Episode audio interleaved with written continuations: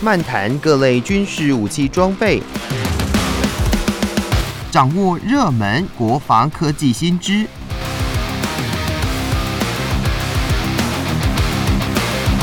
军武说早安，陪您一起领略国防知识力量。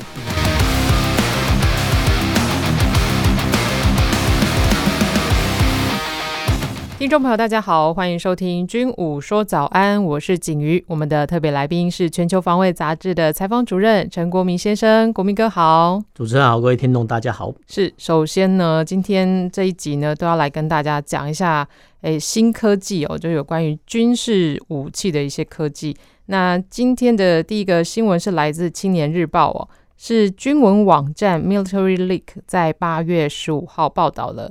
美军陆战队日前参访飞机制造商，呃，叫做 Archer 公司哦，他听取了最新推出的五叶电动垂直起降机技术简报。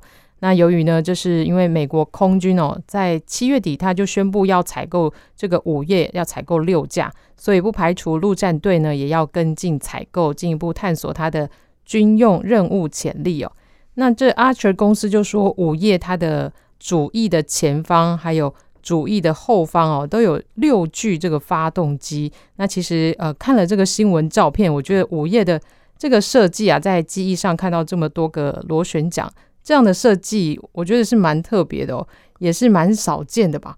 那这边呢，我们就要请国民哥跟大家来分享一下，诶，它这样的设计是第一个吗？那它诶，其实它是一个民用的需求，那在军用上它会有什么样的一个特色呢？我们再来看到这个其实不算是新的构型，因为之前我们对之前我们在探讨所谓的 V 二十二这种语音机的时候呢，其实就有这种概念。那为什么人类呢会发明哈这种所谓垂直起降的航空器哈？那一般我们现在认定的哈垂直起降的航空器哦，就是直升机哈，因为它可以呃水平上下，然后直接起飞，要叫垂直起降哈。那对代表性就直升机哈。那直升机起飞之后呢，它转动它的主旋翼，呃，稍微向前倾斜啊，就可以获得前进动力。但是这个飞行速度比较慢哦。那我们一般中印象中的呃飞行器哦，大概停留在一战跟二战，这个叫所谓的定力机哦。那讲白点就是它有翅膀哦。那翅膀的话呢，其实螺旋桨呢，哦，它可以放在前面哦，但也有所谓的后推式的呃螺旋桨哦，不一定哦。就是说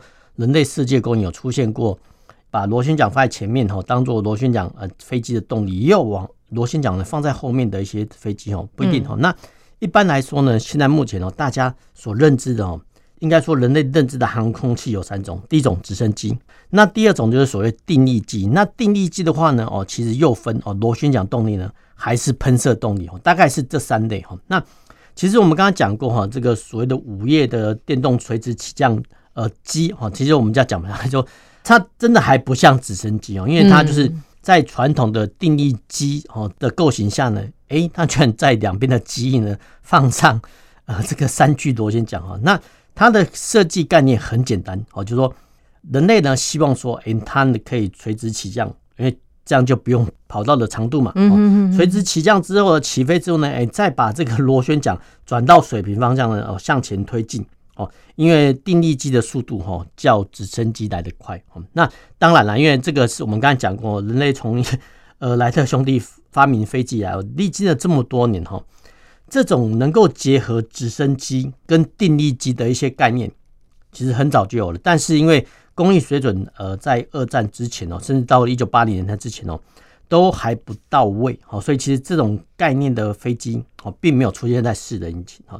为什么会这么难呢？因为我们刚才讲过说，哎，这个所谓的垂直起降的飞机，它必须呢，呃，在起飞的时候呢，哎，这个螺旋桨呢要朝上方，我就获得垂直起降的升力。哦，那到了一定的空域之后呢，哎，又把这个螺旋桨转成水平，哦，或者水平的推力。哦，是。但是呢，这个呃螺旋桨从垂直面，哦，转到水平面。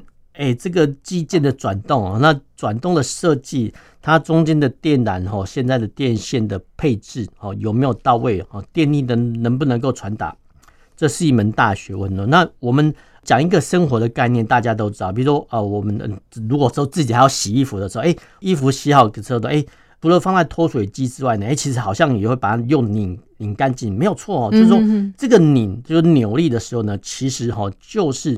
飞机这种所谓垂直哦起降的飞机哦，他们的发动机搭配螺旋桨，他们在转动的时候呢，就是要克服哦这些扭力哈。那这个呢都是工艺的问题啊。那当然呃，人类的工艺到了一九八零年之后，说真的已经突飞猛进哦。但是呢，呃，要把它呃从原本的定义机或直升机哦，把它结合成在一起，理论上是可以，工艺上也可行。但是呢，要想说。到底划不划算，值不值得哈？那呃，现阶段来讲哈，由于哈，就是说电动科技的发达哈，我们现在生活上有很多啊，比如说我们的电动车啊、电动机车啊，或者说呃代步的一些呃乡间的，都是用电来做动力哈。那我们刚才讲过的哈，不管是直升机、定义机啊，它采用螺旋桨呢还是喷射机。它都是采用燃油、航空燃油哦来做一个动力哈。那现阶段讲，不管你是为了环保，或者环保爱地球，或者说节能减碳哦，现阶段呢，我们都可以看到很多哦用电池哦或电驱动的机器。那我们刚才已经也讲过了哦，电动车有，对，电动机车有，电动代步车有，那有没有电动飞机呢？哎，其实这个呢，其实就是人类。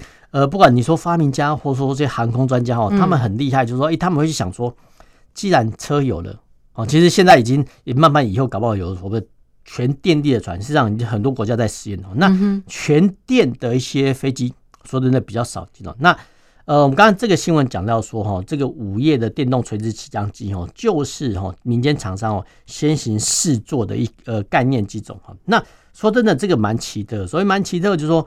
这架飞机的电力呢，居然能够驱动这个螺旋桨哦。你要想说，呃，这个电力要多大哈？因为我们一般来说，这个螺旋桨是什么意思？就是大型的电风扇哈，就是说我们呃用一般的家电哈，可以驱动这个大型电风扇。但是呢，呃，飞机不管你是直升机哦，或者说呃螺旋桨的定翼机，它都需要很大的电力来驱动哈这个螺旋桨，然后才能产生推力哈。所以其实光是我们叫飞机用电哦，就会大。大过于哈呃家用电哦，这是正常哈。那我们再想想看，说哎，既然哈这个电力克服了哈，但怎么样把这个电能储存起来啊？譬如说啊，就是说呃这个相关的呃锂电池啊，或者说有没有充电机制，或是说有没有呃可以方便携带式的电池，让哦这架飞机顺便带上去。我们讲白一点，就是说它的概念呢，就是几乎是。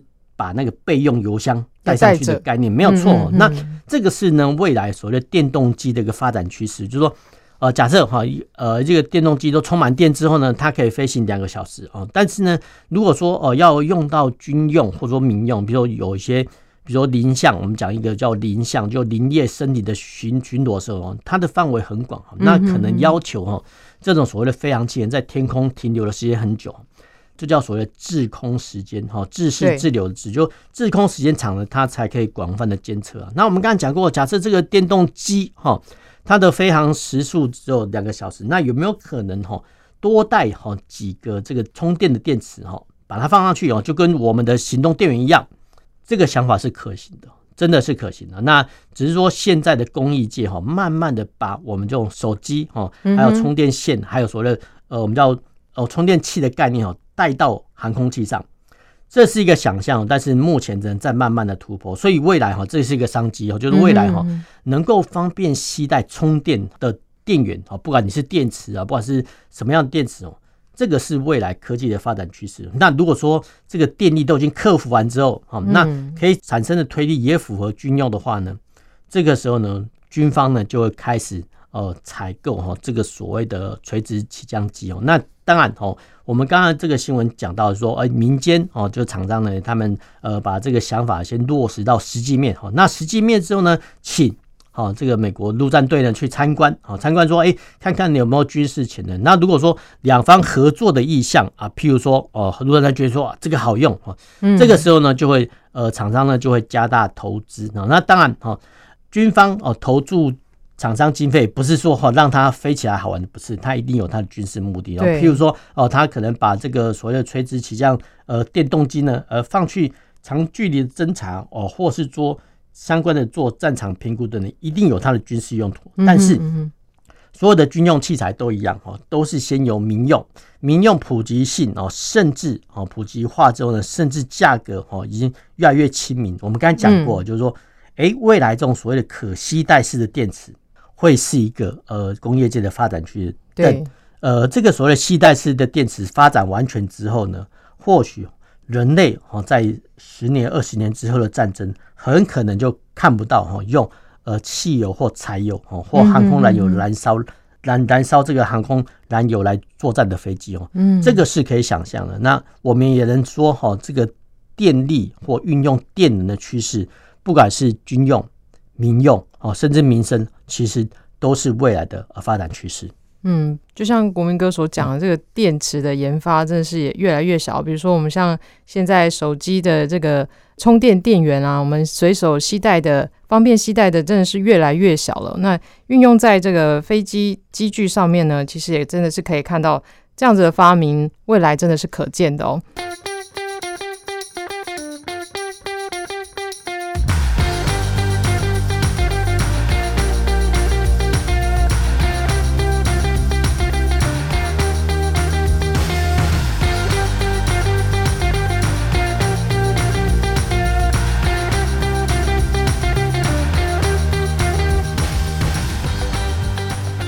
回到军武说早安，继续也是跟大家分享新科技哦。内容呢是提到了美国空军在八月十六号宣布跟航太科技公司叫做 Jet Zero Jet Zero 签署了合约呢，运用它的翼声融合。翼呢是机翼的翼哦，这样的技术研发新一代多用途加油运输机，那借由提升长程与快速空中运输投射的能力，来强化美军战力。那原型机呢最快哦，可以在二零二七年初步的来进行飞行测试哦。那美国空军也说，这个翼身融合技术的核心呢，就是将它的机身结构跟高展弦比机翼融合的设计。那他说，估计呢，不仅能够降低百分之三十的空气阻力，还可以创造额外的升力，进而呢，有效的提高它的燃油效率，增加航程啦、滞空时间等等的。那其实新闻里面也提到说，这个概念是在数十年就已经问世了。那我们可以看到，它从有概念到设计出原型机，诶，这投入的时间跟金钱其实是蛮长的，也很多钱，人力也是不容小觑的。那针对这个翼声融合，诶，它的优点又有哪些呢？进一步的来请国民哥跟大家说明。我们要这样来看，因为、嗯、呃，各位听众呃，要有一个概念哈，就是说我们这边讲说翼声融合，翼是机的翼哈，声是身体的声哈，融合就是融合在一起的融合，它的英文叫 BWE 哈。那嗯，只要把哈呃相关有兴趣的听众把这个翼声融合 BWE 哈，进入你现在手机有搜索引擎哦，你就可以看到说、哦、原来。它的外形长得就是这样子，哪样子呢？就居然它的外形像什么呢？像呃，我们在水族馆看到的魟鱼哈，哦、就鱼在一个公哦，魟鱼哈，这个魟鱼的构型呢，就是这个所谓一生融合，我们叫一生融合机哈，就假设啦，其实我们就先暂且名称叫一生融合加油机哈，空中加油机的一些外形哦。为什么会这么奇特呢？因为其实人类也很聪明啊，他会其实我们人类真的很聪明，就是。我们呢去参考哦，大自然哦，呃，万山万水，还有动物的特征呢，去设计武器构型哦。那这个所谓的翼声融合的空中加油机呢，就是哈参照红鱼的外形哦，来作为哈它的设计标准哦。那什么意思呢？就是说过往哈，我们都把飞机想象成它有个机身哦，然后有一对机翼哦，一对大机翼或两对小机翼哦，水平的哈，然后还有一个垂直尾翼。这个是我们印象中的飞机哈，就有机身有机翼哈。那这个翼身融合的飞机呢，是什么意思呢？就是它只有一片啊飞行翼哦。那但是呢，这个飞行翼本身又很厚哈。那厚度呢，本身呢又可以当做机身，所以其实这个概念呢，很早就有了。最早居然是在二次大战哦，就末期呢，德国就已经有这种概念哦。那这个流风所及呢，居然我们在很久之前，大概二三十年前，一个电动玩具叫一九四五哈，这个。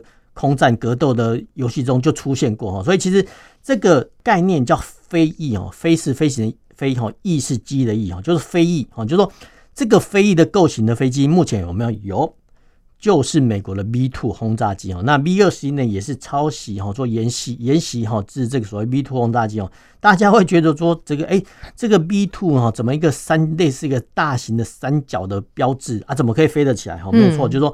美国工业界呢，把它哦设计出来，然后甚至呢把它变造成一个所谓逆中轰炸机哦，所以其实呃，一般听众，你如果说对这个所谓益生融合加油机没有什么概念的话，其实你只要输入哈 V2 轰炸机呢，你就可以获得一个大致印象哦。原来这个益生融合的加油机哦，也是长得这样子哦。那为什么会长得这样子？我们先来细说。因为第一个刚才讲过了哈，就是说人类呢发明呃这个航空机哦，从莱特兄弟的，其实各个国家的工程师哦都在研究啊，设计说，哎，这个机呢是平直的还是后掠的哈？那比较。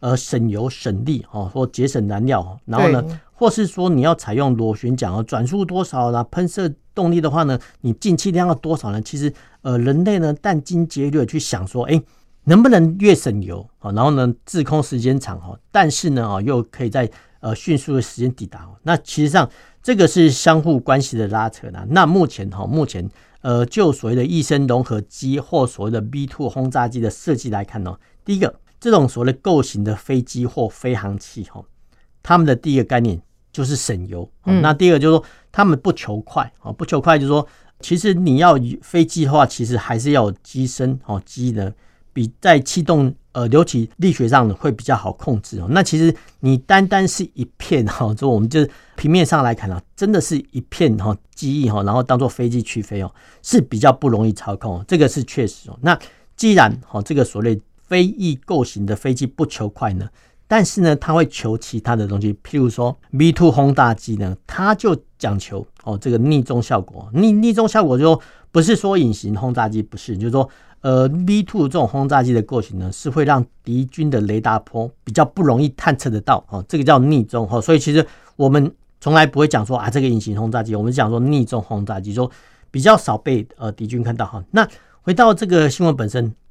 这个新闻本身是说一生融合的加油机哦，它也是采用哈这种所谓的飞翼构型哦。那我们讲白一点，就是说这些空中加油机，他们的任务是什么哦？就是躲在第二线哦，替什么呢？替呃前方第一线的加油战斗机呢，或者是说呃战斗机呢做什么？做空中加油的动作。所以其实第一个哈，它会在所谓的战线的后方啊，可能第二线或第三线哦等待哈，等待呢，譬如说等待哈这个第一线的战机或呃轰炸机哈。归航完之后呢，再透过空中加油去延续它的打击航程。哦，那当然，哦，当然，在这个前提是说，哦，这些所谓载空机哦，就是说，呃，第一线的飞机哦，它可能弹药量还够哦，那还够的话，但是它没有油哈，没有的话，就是它要返回第二线呢去做整补。对。这个就是呃陆军的野战整补的概念，但是把它搬到空中哦。那我们讲过哦，就是说呃加油机呢一定是躲在第二线，那第二线的话，其实它又呃不求速度快哦，但是它的容量又要很大哈。那我们可以想象一个画面，就是传统的飞机，譬如说现在的 KC 一三五这种加油机哦，他们长得就有棱有角，有机翼有机身哦。那其实他们的机舱来讲哈，容纳的加油量我说真的有限哦。但是我们想象一个画面，就是说。这个全部是飞翼构型的空中加油机哦。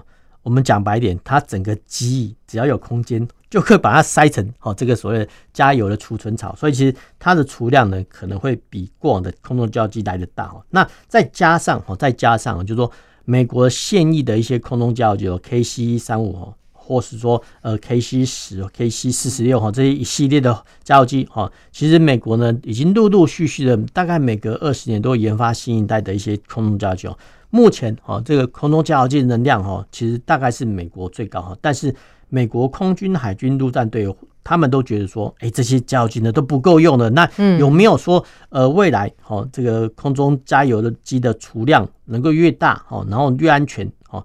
这个机种有能不能办法被设计出来？有，好，所以其实美国军方呢就提出需求，那厂商呢就设计出哎这种所谓的益生融合的加油机呢，来大家呢哦来作为一个参考的标的哦。那我们刚才讲过哈，它从呃研发设计到现在哈，可能大概二十年哦。那现在开始呃，你说经费到位之后呢，最快就可以摇到二零二七年哦，就四年之后呢，才有可能第一架哦试坐的飞机空中加油机。哦，来作为起飞，然后让大家做验证参考。那其实呢，呃，我们可以从哦刚才论述来看说，哦，其实不管你现在是研发战斗机哦，或者说轰炸机或重装加机哦，那个费用呢都是很高昂的。其实即使连美国哈，他们也都要我们叫拉帮结派啊。譬如说，呃，三军联合，他们叫四军联合。哎，就陆呃陆军是没有了好，陆军是没有。就海军有没有空中加油机需求？有。海军、空军都有空中加油机的需求，连陆战队呢都有空中加油机的需求。那有没有办法把这个三个军种的经费，哎，通通汇合在一起哦？那如果不够的话呢，还是可以。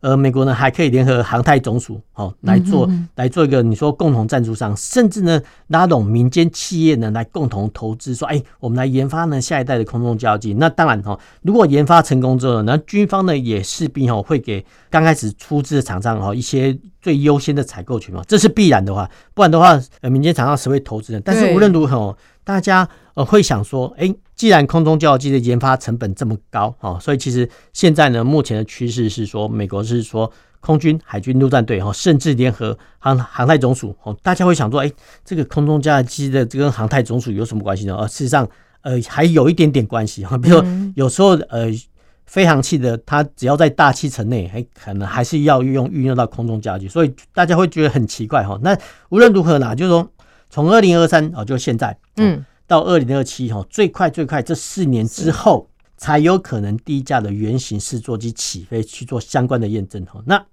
这四年要投出多少钱呢？不多哈，七十五亿台币很多啊。七十五亿台币花了四年哈，四年之后就叫我们论述的，从现在开始四年之后能不能起飞，真的顺利起飞还不一定哈。所以其实这个航空器的投资成本还有时间是都是非常。庞大哦，跟时间冗长，但是呢，现在要不要想？说真的，美国军方呢早就在设想下一代的，不管是战机、加油机、预警机，他们都会提前哦十年做预备。好，那呃想归想，你要把这个概念落实，呃，造出真正的空中加油机出来呢，还是要必须付诸实行。所以我们刚才看到说，哎，好像拨款哦就要花七十五亿台币哦去研发哦。这个都还只是初期的，我们叫建制成本。对，那未来哈，未来比如说等确定构型之后，你要量产哦，然后国家部队测试哦，那又是一大笔金钱哦。但是呃，目前呢，我们以目前来讲，大概只有美国有国力哈去维持这么一个庞大的空中加油机队，甚至呢还提出哎，我们要设计下一代的空中加油机的需求。大概目前世界上大概只有美国人才能想得出哦这种构想。嗯嗯嗯。所以我就回想到以前国民哥常提到，就是哎、欸，军用的都很贵啊。这个在这边看到，就是像美国他们就是可能就是都会先预想十年后后面都要用到什么样的一个装备了。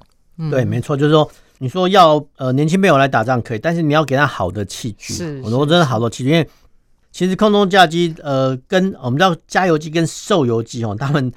在加油的过程，其实都是风险的，都是风险，因为其实还是有发生几起哦空中加油的意外事故，对，还是造成了部分的呃官士兵死伤哦，这个案例都是有的，嗯嗯嗯哼，这也是一个风险的存在啊。好的，那我们今天的军武说早安就跟大家分享到这里，谢谢国民哥，那我们下周同一时间再见喽，拜拜。拜拜。